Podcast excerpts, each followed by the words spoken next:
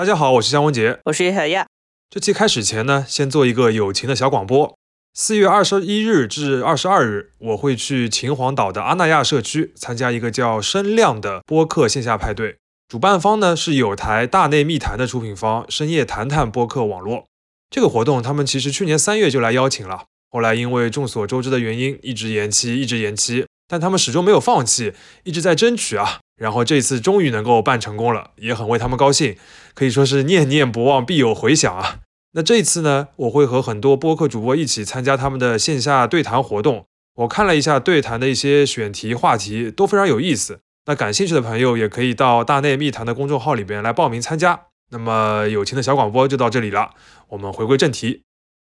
最近正好是财报季啊，然后很多我们平时很关注或者有点看不懂的那些上市公司都会披露过去一年的整体情况。上期的 B 站呢，算是我们比较熟悉也比较关注的公司，自己也是用户。那么这期就来聊一家同样很关注，但是一直不是很懂的公司啊，叫泡泡玛特。确实啊，毕竟泡泡玛特的这个产品本身就不是那么的一目了然。嗯，没错，因为它主要销售的是盲盒，你打开之前呢，只能知道它是某一个系列当中一款，但是是不是你想要的那一款呢，就是没有办法保证就一定如你所愿。这个商业模式对于一些消费者还有比如说监管部门来说啊，其实一直是蛮有争议的。其次呢，盲盒的这些内容物都是所谓的玩具，很多人觉得除了摆着好看，可以说这个东西没有什么实用性。但是就是这些玩具能让另一些成年人消费者啊就是完全失去抵抗力，像上瘾一样反复购买。最后呢，这家公司的 CEO 王宁还经常说，泡泡玛特应该是一家售卖快乐的公司，实际上应该做的是艺术和文化的生意啊。这个定位的话也是有一些不那么一目了然啊，但是可以感觉得出，又是一家相信自己能够成为中国迪士尼的公司。那说归说，做归做啊。那成为上市公司之后呢，有一点不太好的地方就是，投资者很多时候就是靠你的这个动作以及动作这些效果数据来评判你的梦想的。所以，如果我们看泡泡玛特的股价走势，就可以发现它基本上延续了新消费上市公司的一个常见曲线，就是这个股价在上市一两个月之内会冲到一个最高点。然后解禁期之后呢，开始有明显的下滑，然后在两年左右探底之后呢，可能会复苏，也可能不会。的确啊，看了一下数据，泡泡玛特的股价最高是接近一百港元，最低的话到了十港元出头，现在呢回升到二十左右，而且这家公司好像还是在不断的回购股票，然后有这个回升的结果。我们后面会提到这一点。股价能够反映的信息很多，但是能够被一眼看透的信息也很少，所以我们还是更习惯看比较直观的财报。本期节目呢，我们就结合公司已经发布的二零二二年全年业绩数据，来尝试解答我们自己对于泡泡玛特的一些长期困惑。首先，虽然泡泡玛特这个公司做了很多年，也慢慢的被一部分人接受了，甚至有了一些竞争对手或者说同行吧，但是你总会觉得它这个商业模式里面有一些比较脆弱的地方。呃，在疫情影响比较大的二零二二年，它的营收、利润率、会员复购等等方面呢，也确实暴露一些问题。我们展开讲讲。其次呢，泡泡玛特也很努力的在开拓一些新的业务啊，比如说海外市场啊、IP 运营、艺术家孵化、对外投资等等。那这些业务和它的核心商业模式到底能不能紧密的结合，还是就像我们上一期讲的 B 站的问题那样，它最后形成一个实际上有点松散的组合关系？我们也会简单讨论一下。最后，我们会从 Hello Kitty 这个经典的 IP 的母公司，叫日本三丽鸥公司的发展历程出发，看一下它所走过的一些路，是不是会被泡玛特再走一遍。好的，呃，另外还是要说一句，本期节目的内容不构成任何的投资建议。好，那我们就开始吧。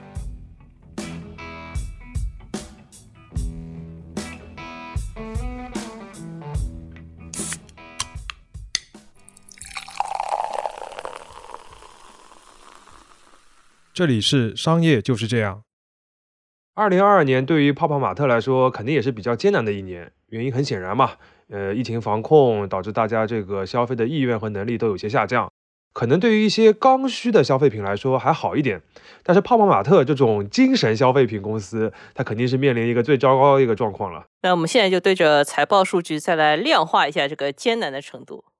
诶，不太对嘛，好像这个公司的营收还涨了百分之二点八。然后再看一下几个不同渠道的销售业绩啊，呃，零售店、线上，然后他们还有个项目叫机器人商店，其实就是自动售货机啦。还有批发业务，好像各自也都是涨的嘛。哎，搞了半天，它怎么 就是营收还是涨的，有点出乎意料啊。那要不岳老师再帮我们细细拆分一下？嗯，虽然按年度来看就是同比风平浪静啊，但是按季度来看就不一定了。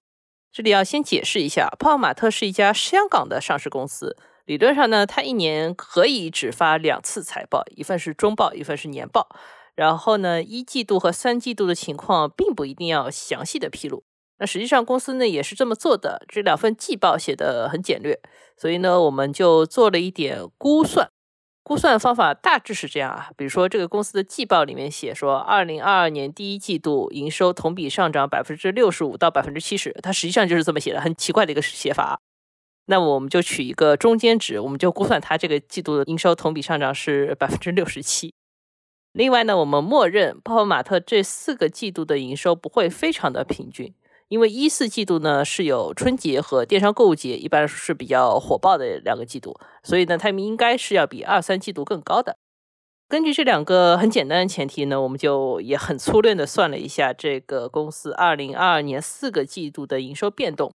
一季度是大涨的，前面已经提到了，是涨了百分之六十五到百分之七十。二季度呢，我们算下来有可能是基本持平或者略有一些下降。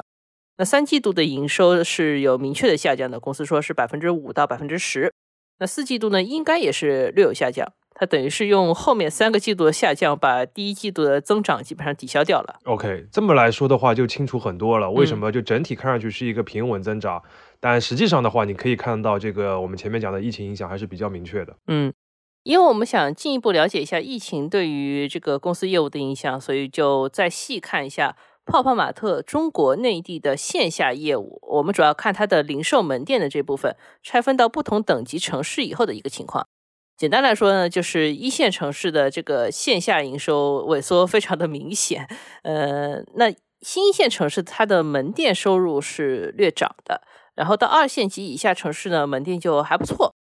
这数字比我想象中要好，因为如果只看零售店单店收入的话，一线城市二零二二年的这个单店收入同比下滑了百分之二十一，是个很大的数字。而二线及以下城市呢，泡泡玛特的单店收入是同比上涨了百分之七点五，那比想象中要好一些。那可以看得出，相对来说，二零二二年泡泡玛特是在二线及以下的城市相对的好一点嘛？我们看这个门店的分布和开店的情况，也确实它是在往下沉的方向去探索的。当然还要补充一句啊，就泡泡玛特在线下的营收渠道里边，除了这个门店以外，还有一个自动售货机。当然啊，就是门店还是一个大头，大概占八成左右。那个自动售货机的话，就相对少一些。嗯，那其实如果看自动售货机的话，你会发现这个数字跌得更厉害，因为都是开在商场里面的。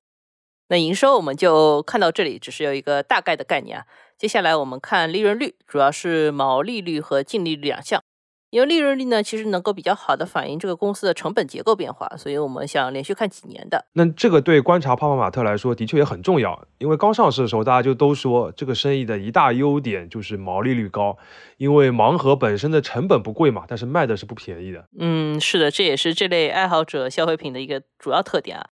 但泡泡玛特的毛利率呢，可能没有大家想象的那么高，它最高点出现在二零一九年，当年的毛利率是百分之六十四点八。没有那么高，对吧？那之后呢，还慢慢的往下掉，到二零二二年已经掉到了百分之五十七点五，这个是比公司在二零一八年的时候的水平还要再低了。公司自己解释是这两年开始做一些更复杂、成本更高的产品，就影响了毛利率。我觉得可以理解吧。那净利率方面呢，其实最高点也是出现在二零一九年，它有百分之二十六点八，作为净利率来说是一个很不错的水平了。到了二零二二年呢，就直接腰斩到了百分之十二点六，可见过去一年为了拉动营收，还是投入一些额外的成本吧。小结一下的话，就是泡泡玛特在二零二二年整体的营收看起来还好，但可能当中有三个季度实际上都不太行的。而从毛利率和净利率的水平来看的话，其实公司都已经跌回到了二零一八年的一个水平。嗯，没错。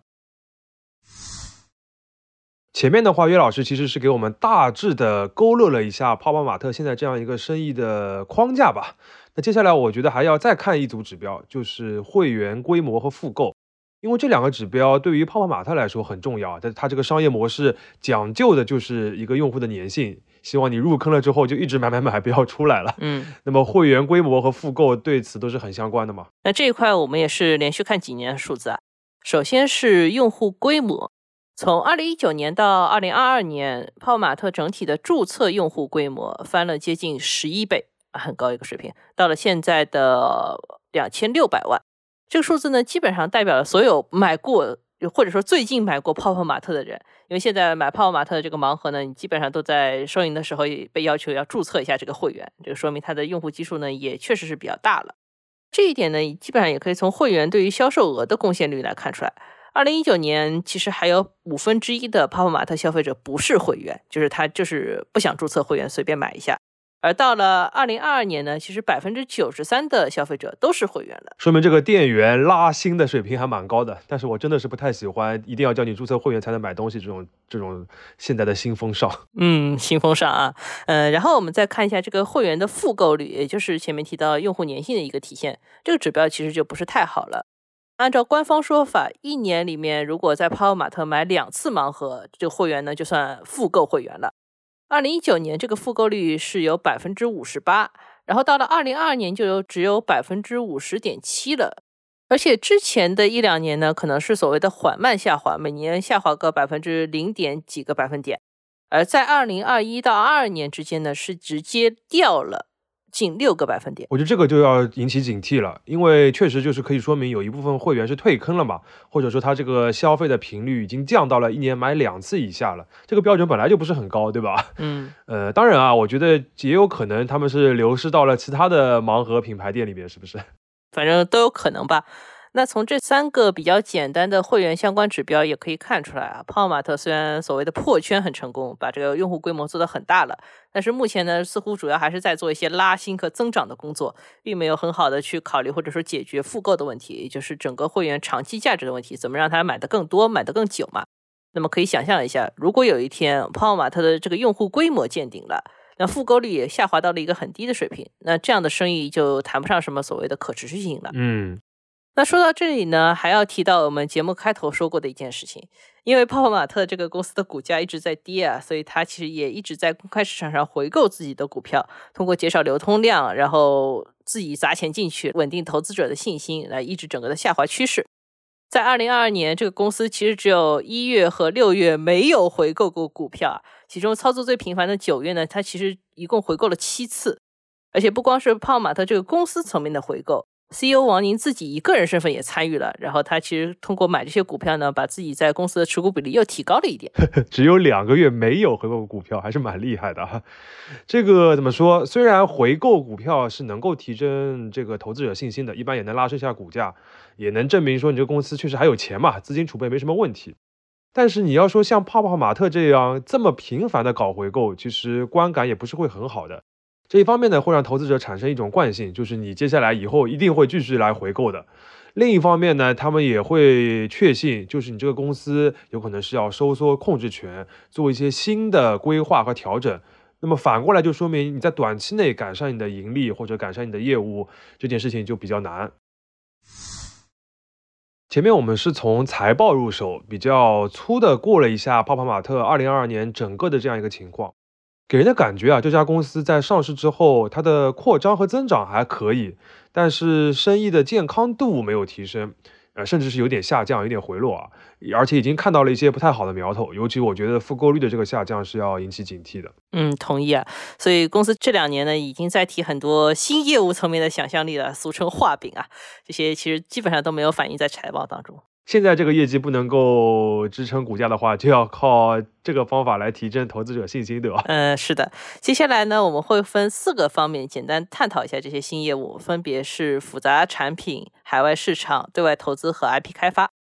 首先是复杂产品，这个里面的有更大的产品，就是百分之四百尺寸和百分之一千尺寸的 Mega 系列，以及更小的叫泡泡萌力，就是非常小的一个小的玩具。还有就是所谓的可动人偶，还有一些毛绒玩具，这些呢都是所谓盲盒玩具的一些新的工艺，它自然也会带来成本的上升。我看了一下财报里面啊，这个公司二零二二年的光模具成本就上升了一百万，还不包括其他别的成本呢。啊，我觉得这边先要稍微补充一下，就是方便不太熟悉泡泡玛特的那个听友了解一下，就是泡泡玛特它一般的这个正常的这个玩偶，它那个盒子的大小，嗯，跟一个。就是手机的那个包装盒的大小有可能差不多吧，稍微小一点。然后它那个玩偶呢，会比一个马克杯再稍微小一点，反正是一个一手掌握的这样一个一一一个玩偶。然后刚才 岳老师讲的那个 mega 尺寸，什么四倍、什么十倍的这个大小，那就是很大很大的。然后那种很小的呢，就是那种很小的，要用两个手指捏起来的。反正就是 变大和变小，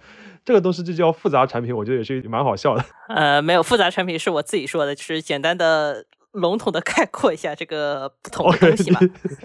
你怎么能总结出这样一个词？哎，变大变小是吧？因为它确实有比较复杂的东西嘛，比如说像可动人偶这个部分，确实就是复杂的东西了呀，对吧？它不是传统的一个模具就可以囊括的。好的。呃，那说回来，按照我原先对于泡玛特的理解的话，它其实想做的是一个把所谓艺术品和收藏品做成大众商品的事情嘛。而像 Mega 系列和可动人偶这两个方向呢，其实就是很明显的去往所谓的藏品级的产品去拓展了。就是你买回来是收藏的，不是用来摆着看的，就是它可能以后有更大的增值空间。通过更大的体量和更复杂的工艺呢，还能够让消费者直接感受到这个产品的价值提升。我毕竟买了一个更大的东西，还买了一个可以动的东西，啊，它确实就脱离了所谓原先这个大众消费品的定价逻辑了。嗯，我看了一下那个 Mega 系列，它那个设定感觉就有点像，呃，就日本的一个玩具公司叫 Medicom Toy，它下面不是有一个那种积木熊嘛？就大家看到过嘛？就是一个一个人形的，但是是一个熊头的一个蛮大的玩偶。对，到你膝盖左右的，嗯，然后就反正那个熊上面可以，就是那个熊，每个熊都长得不太一样，对，反正是个很奇怪的熊。不过这个积木熊，呃，说实话我一般啊，因为它只是把这个其他的这个艺术家的一些元素往这个熊上贴，比如说你看上去像是扮的是一个零零七啊，或者是扮的是一个呃什么角色等等的，呃，说实话我是有点审美疲劳的，看的太多了。嗯，其实我们前面提到从民主化到藏品级的这个转型呢，也是日本的另一家老牌的玩具公司海洋堂走通过的一个模式。一个背景就是一九七零年代，因为日本的经济复苏，然后当时的模型店就是卖小车的那个模型店，竞争非常激烈，然后产品都卖不上价。当时也做模型的海洋堂呢，就决定他要强化模型制作的技艺这个店。让用户可以用更好的工具，花更多的时间，做出一个非常高级、很有质感的模型，也就是手办。这个也为他们公司日后能跟日本的整个 A C G 产业紧密合作打下了基础。哎，说起海洋堂我就不困了啊，这个故事还是蛮有意思的。那我们今天就先挖个坑，以后可以单开一集。嗯，好，呃，这个点就打到为止啊。复杂产品，接下来讲第二个点就是海外市场。这块呢，可以说是泡泡玛特这两年真正发力的重心。他甚至提出过，希望以后中国和海外市场在营收上面可以做到对半分。当然，目前海外市场在营收当中的占比还只有不到百分之十。我们看到了一篇专门介绍泡泡玛特出海的商学院案例，其中就提到说，泡泡玛特这个出海还是相对比较谨慎的，倾向于先用快闪店和自动售货机在海外试水，比如先去一百个国家或者一百个地方开这个快闪店。然后等到摸透了当地的用户画像，再考虑说是找在当地渠道资源比较成熟那种经销商来合作呢，去做这种 To B 的供应商生意呢，还是说自己直接去开店做这种传统的 To C 的直销生意？当然啊，在海外市场，泡玛特这种商业模式能遇到的挑战可能只多不少。比如说，在欧美市场，泡泡玛特就遇到过，说有消费者开了一个盒以后，发现不是自己想要的款式，就直接退货了，然后就导致当地这个退货率比预计的要高很多啊。这个其实也是盲盒早期在中国市场也蛮有争议的一个问题嘛。呃，没想到在欧美的话，这个问题更加的严重啊。不过其实也很正常，因为在这些市场的话，它这个退货的制度本来就更加的完善一点吧，或者说是更加的频繁一点。那泡泡玛特在这方面的心理准备肯定还是要有的。所以他们后来想了一个怎么说呢，叫折中方案，就是把这个外盒做成透明的，所见即所得。那还叫盲盒吗？那不就是明盒了吗？没错啊，就是他们在欧美市场反而做一些明盒的生意啊。虽然惊喜没有了，但是投诉肯定也少了嘛。另外就是说，不同国家对于不同形象的喜好度其实差异也很大。比如说，在他们准备深耕的东南亚或者日韩地区呢，因为这个地方本来就有盲盒市场，所以他们进入的比较容易。但是呢，选品要注意一点，因为他们比较喜欢猫啊、狗啊这些小动物的形象，不太喜欢这个人形的玩偶。那就是他们传统这些 IP 其实就不太能放进去。欧美市场呢，就更偏向于做一些童话精灵形象的 IP。从不同市场对于这个玩偶形象的喜好，也能看得出这个他们不同市场什么样的人在消费这个盲盒还是挺不一样的，是吧？这有些因地制宜的问题嘛。那其实，在国内的话，有可能首先没有这个文化土壤，其次，它是一个相对来说还是统一的大市场。这个其实在商业逻辑上面差别还是蛮大的。接下来我们讲第三个点，就是对外投资。这里的投资呢，我自己稍微拢了一下，就是有两层含义。第一层呢是所谓标准的财务视角的投资，就是投钱嘛；另一层是对人的投资，就是孵化。那先讲财务投资。最近几年内呢，泡泡玛特是投资了一系列像玩具产业链公司啊、潮流服饰啊，或者展成和新零售的公司，反正投了很多。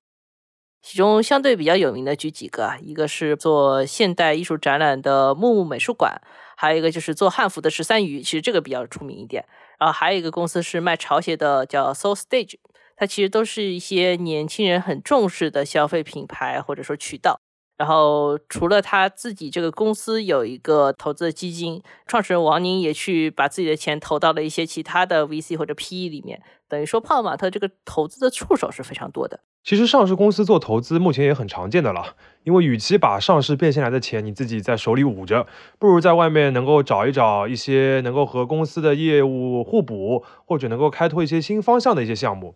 你像二零二三年初的时候，我们看到泡泡玛特其实已经在自己的抖音直播间里边开始卖那个汉服十三余的一些产品了。合理的推测，我觉得这种销售渠道的合作以后会越来越多的。毕竟泡泡玛特最早就是靠做集合店，然后经销其他的品牌的商品起家的。那这些事对于他来说其实是轻车熟路嘛。只不过现在我有钱了，然后这个主动权可以掌握的更多一点。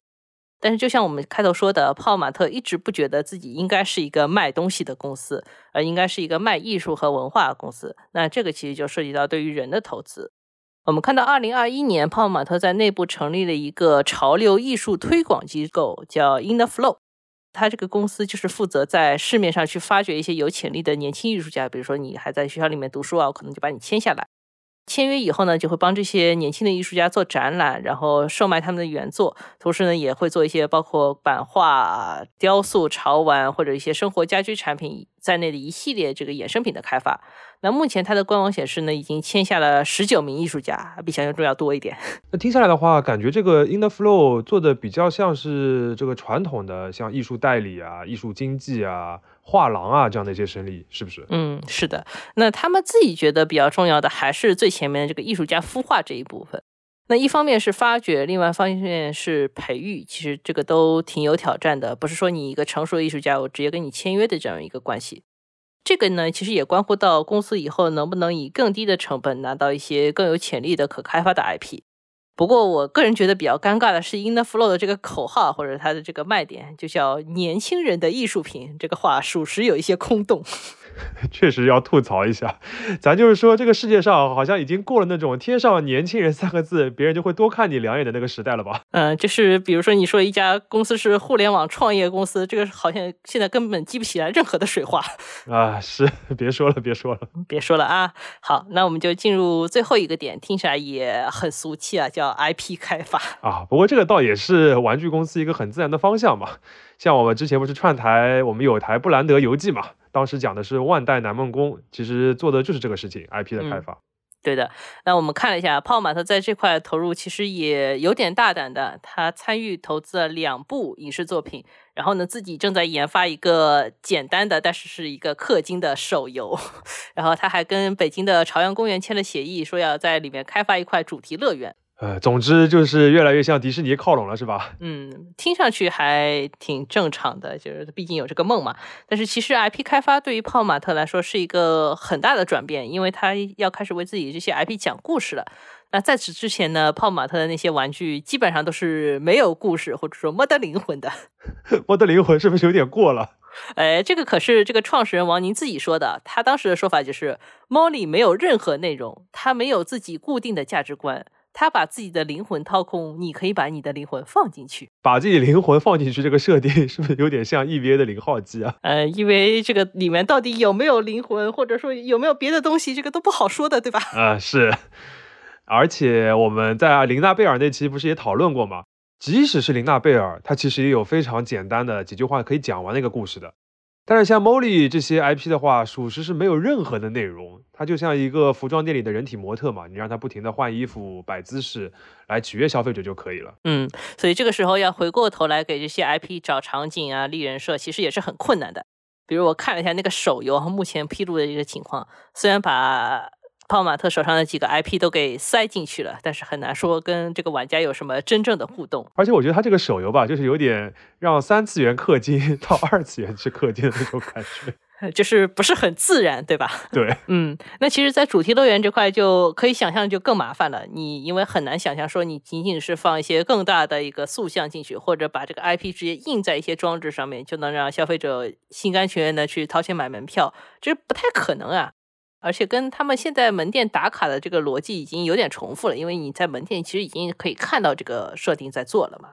而如果要让这些 IP 动起来，然后还要跟人积极的互动，这个就涉及到一些非常复杂的这个设定，还有一些人的磨合了。这个属于是连北京环球影城都没有做得很好的事情啊。那对于还没有说展露出这一类经验的泡玛特来说，自然就是更难了。OK，我们到这里的话，简单小结一下。呃，泡泡玛特呢，现在在做四大的这个新业务，包括这个所谓的复杂产品，还有海外市场，还有对外投资以及 IP 开发。其实我们刚才捋了一遍，大家可以发觉啊，他们各有各的困难，比如说有文化差异啊，有投资的收益率啊，有项目的可行性啊等等的，都有一些挑战。而且这些业务呢，各自面对的基本上都是独立的新的用户群体，对于品牌和产品的诉求呢，可能和泡泡玛特的主业的老用户也不是一很一样的。而且呢，泡玛特在这些新的业务当中呢，其实也不完全是像之前这个以 to C 卖货为主的这个商业模式了，而是它有可能要去当供应商，去当孵化器和投资人。套用一个互联网黑话，原本可能希望这些业务能够尽快的反哺主业，那现在呢，可能是反而要想办法先赋能给这些业务，这个就是就是这个意思吧。那这个对于公司的能力要求是很高的，那对于业务的短期帮助呢，可能也很有限。那我们就进入最后一个部分，就是从三丽鸥的过去看泡泡玛特的未来。呃，我们前面已经提到了两个同类的玩具公司，Medicom Toy 和海洋堂，呃，都是日本公司啊。但是从很多方面来说，三丽鸥的经验可能还是最值得泡泡玛特研究的。三丽鸥呢，就是著名 IP Hello Kitty 的老家。在开发出这个形象之前呢，三丽鸥最早是一个丝绸公司，然后后来转型为一个很普通的杂货公司。这个普通到什么程度呢？就他当时觉得什么设计的图案好，或者什么特别的颜色好呢，就加到他这个货物上面，然后没有什么章法的一个贴牌的东西。直到一九七四年，这个公司的设计师为一款小钱包去找灵感的时候呢，就希望说我是不是能增加一个适合儿童的动物形象。而当时呢，小熊和小狗都已经在这个公司的产品上用过了，所以他就设计了一个小猫。这里我还是要插入一个科普啊。根据官方现在的说法，Hello Kitty 并不是猫，它是一个小女孩，有英国血统。然后在一九九九年的时候，有了一个名叫 Dear Daniel 的男朋友。而且从二零零四年开始呢，她还有了一个名叫 Charmy Kitty 的一个宠物波斯猫和一个叫做 Sugar 的宠物仓鼠。所以它不是猫啊。它不是猫，这个设定我第一次知道的时候，已经有一种世界被刷新的感觉了。而且后来发现它那个宠物波斯猫跟它还很像，反正就很奇怪。呃，就是很奇怪。好，那说回来，实际上 Hello Kitty 早期的功能呢，就是作为一个普普通通的设计出来的形象，被贴到各种各样的货品上面。但是其中有一个比较重要的场景，就是二十世纪的七十到八十年代，日本的女学生之间呢开始流行互相送贺卡。那 Hello Kitty 呢，就是马上被印到这些贺卡上面，在那里快速的流通。这其实跟我们现在喜欢交换表情包是差不多的，就是很多梗和形象其实是靠表情包流行起来的嘛。也有点像那个电视剧《重启人生》里边大家互换贴纸嘛。那个时候，呃，Hello Kitty 的贴纸也是蛮流行的，确实跟表情包是一个概念啊，从三次元到二次元的一个表情包。嗯，那这个的话，其实也是让 Hello Kitty 一下子火起来了，对吧？对，这是它火起来一个很重要的一个场景。当然了，Hello Kitty 诞生的时间呢，也正好赶上日本社会进入所谓的第三消费社会。这个之后呢，出现了几个重要的变化，比如说个性化的精神消费开始兴起了，女性的消费能力增强的，而且还有一些成人儿童化，就是大人去玩玩具的这个消费潮流也兴盛起来了，以及呢，整个日本就开始重建一些文化自信。总之呢，当时的日本正好走到了一个新的社会阶段，而且急需与之相配的一个形象 IP，嗯，而 Hello Kitty 就出来了。它就是一个可以一次性满足大多数需求的 IP，比如它没有嘴巴，这看上去很特别，对吧？然后它带着一个蝴蝶结也很可爱，而且它是一个很简洁的卡通形象，而且还是日本人自己设计出来的。而且 Hello Kitty 的话，其实跟那个琳娜贝尔啊这种就比较像，它是属于这个没有太多故事的，呃，所谓形象的 IP，而不是内容 IP 嘛。那内容 IP 的话，就是类似于像哈利波特啊这种，或者是漫威啊这种类型的，他们的这个商业化空间就受限于内容本身吧，或者是内容本身的这个消费群。而形象 IP 呢，它这个商业化的途径就比较灵活。你像 Hello Kitty 可以在各种各样的东西上面出现，笔记本啊、衣服、玩具、手表、餐具、垃圾桶都可以，反正只要你给授权费，贴哪都行。嗯，据说后来还有粉丝觉得 Hello Kitty 这种可以出现在任何地方的打工状态过于辛苦啊，然后给整个角色造成一些损耗和伤害。之后，这些相关的讨论还上了日本经济新闻。然后，这个文章的标题叫 “Kitty 不会选择工作”，然后它还变成了一个粉丝之间的内部梗。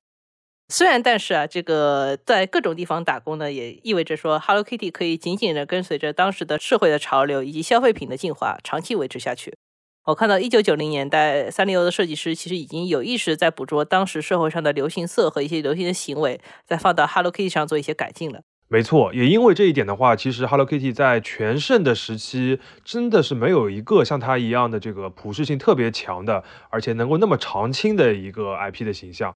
这个我们再反过来看泡泡玛特最大的 IP 就是 Molly 的话，它所面对的这个社会消费啊，或者是这个社会整个发展的情况，和 Hello Kitty 当时相比啊，这个差别就比较大了。嗯，其实最大的问题就是留给 Molly 的这个发展的时间窗口太短了，因为它发展到现在不过是几年时间嘛，就是十年都不到。那 Hello Kitty 的红利期至少是二十年以上了。其次呢，猫丽也缺少一个像贺卡或者说表情包这样几乎零成本的一个流通渠道，这个其实是我觉得还蛮遗憾的事情。泡玛特其实是很早就把它和一个价格相对来说有点高的这个盲盒玩具做了绑定。这意味着你即使对它有兴趣，消费者也要付出一个比较高的认知成本，你要去抽一次那个盲盒。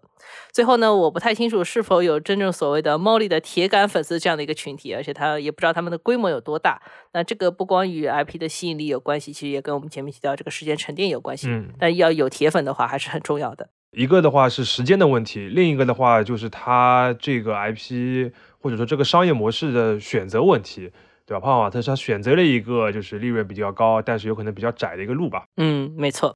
我们说回三丽鸥啊，其实自从开发出 Hello Kitty 之后呢，公司也没有说躺在这个 IP 上面就不动了。它其实也是居安思危的，不停在开发新的 IP。其中呢，有一些你可能看到以后会有印象，但是有叫不出来名字的 IP，包括呢帕恰狗、布丁狗、库洛米。大眼蛙，还有懒蛋蛋等等，我就发现了这个哦，好像都是三丽鸥的，这个也是蛮令我吃惊的。就是呃，你听这些名字你不知道是什么东西啊，但是你看了图片的话，你肯定会看到过。就是你肯定会看到过，就是可惜不能让大家看图片啊。那不过很显然呢，这些 IP 因为我们叫不出名字，说明他们没有一个。IP 是在整体的热度上面超过 Hello Kitty 的。那三丽鸥呢？其实最近也是因为门店拓展啊、商品库存等一系列问题，时不时呢就会亏损一下，然后亏一年赚一年，亏一年赚一年，就是不是很稳定。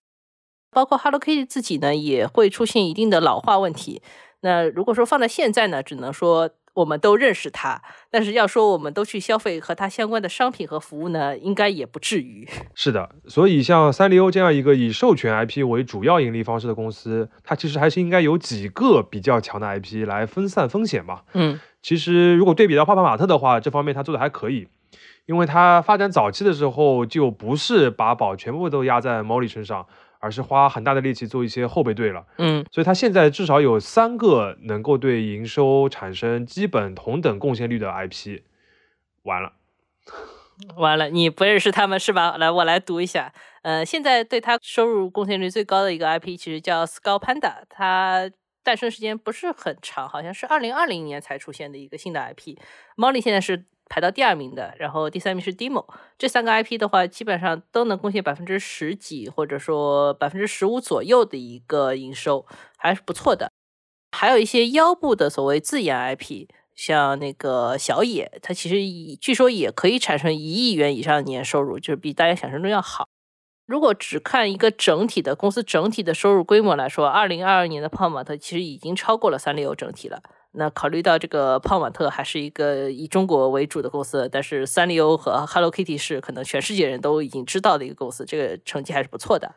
而且还考虑到说泡泡玛特的很多新业务没有铺开或者没有产生收入。可以说，在 IP 开发和商业化这一块呢，泡泡玛特现在展现出来能力其实还是强于三丽鸥的，或者说它至少展现出了一定的能力。一句话总结的话，就是在 IP 的这个影响力上面，Hello Kitty 因为它这个历史背景，它确实是要强于，比如像 Molly 啊，或者是泡泡玛特别的一些 IP。但是在赚钱能力上面的话，泡泡玛特其实找到了一个有可能更加，呃，目前来看更加好的一个路。那么，如果结合到之前我们讲到的泡泡玛特接下来要做 IP 开发这个点的话，最后一个问题就是，泡泡玛特会不会走上三六的老路，对吧？变成一个四平八稳的一个 IP 的运营公司，还是如他自己所期待的那样，在经济社会重新恢复上行之后，变成一个更加有魅力的或者更加赚钱的一个文化和艺术公司？我觉得这个问题可能没有一个明确的答案啊。但是有一点，我觉得还是很重要，就是不管走哪条路，这个公司都可能要变得更果断一些。你如果要赚钱，就是要把你现在的商业化模型打磨到极致，到底有什么不好的可以改进的地方，要把它做好。如果你要做文化艺术这种看上去不是特别赚钱的事情呢，你就要拿出更大的诚意和更大的专注度。而后者对于一个上市公司来说，其实挺难达到，因为上市公司可能受到投资者压力，它确实是要考虑赚钱的问题的，你很难做这个平衡。同意。而且还有一点，我们刚刚讲 Hello Kitty 的时候提到一个点，我觉得还要强调，就是 Hello Kitty 的成功不能完全归功于三丽鸥，而是主要归功于当时整个日本的这个社会和经济的发展状况。那么同样的，泡泡玛特未来的发展的可能性也会很大程度的受到这些因素的影响。大家想一下，泡泡玛特这家公司，它其实成立已经超过十年了，然后其实绝大部分的时间都在做所谓的市场教育，而这个过程呢，已经改变了或者说正在改变一小撮人的想法。但是从这家公司的长期愿景来看，它必须要赢得剩下的大多数人才能行，这就需要等待更宏观的这些外部条件，比如说社会的经济局势或者说思潮的一些变化，等到这些条件都成熟了，它的战略和策略才能发挥出最大的效果。商业就是这样。